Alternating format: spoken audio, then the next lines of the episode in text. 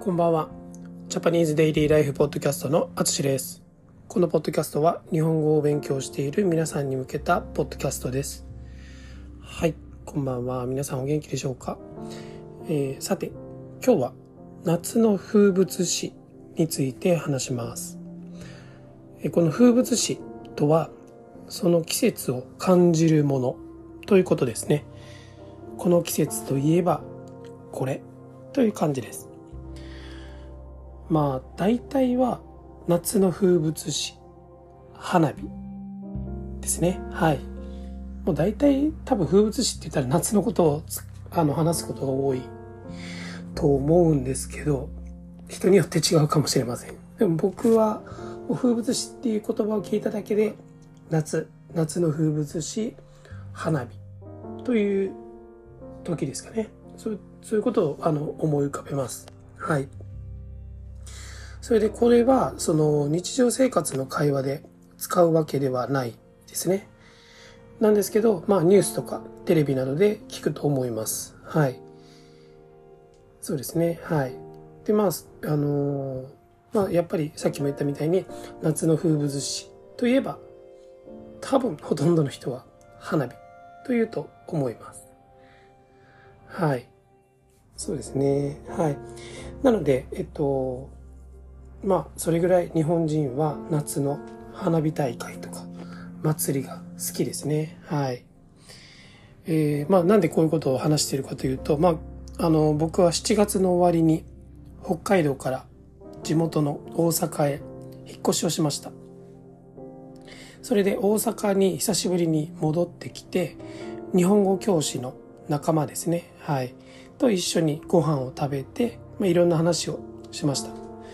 その時にあの大阪の花火大会の話になってあのあ改めてこう日本人にとって夏の花火大会っていうのは生活の一部になってるなと感じました。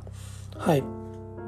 なので今日ちょっとこの話をしています、えー、それでですね、まあ、少しだけ花火大会の始まりについて調べてみましたのでちょっとその話をします、えー、この打ち上げ花火の始まりですね。はい。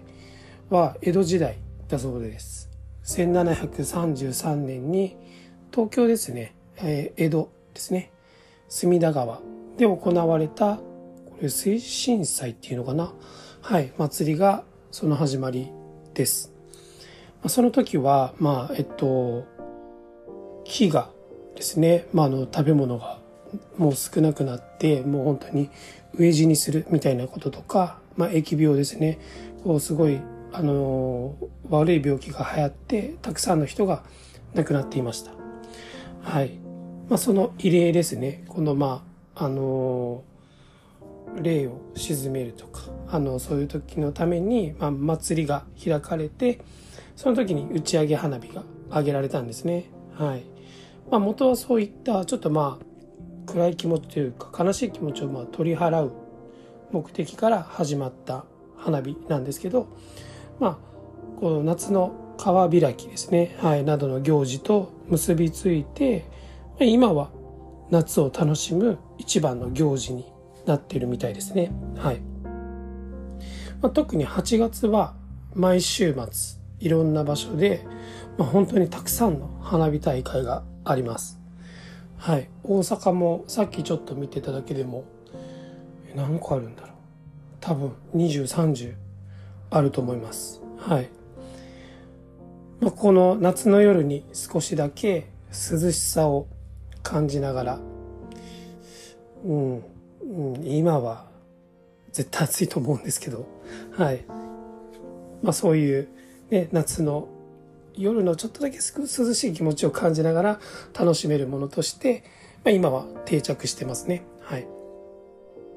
今この時期に日本に旅行に来ている方や日本で生活を始めた方ですね。はい。は、ぜひ、えー、まあ、旅行先とか住んでる場所の花火大会を探して行ってみてください。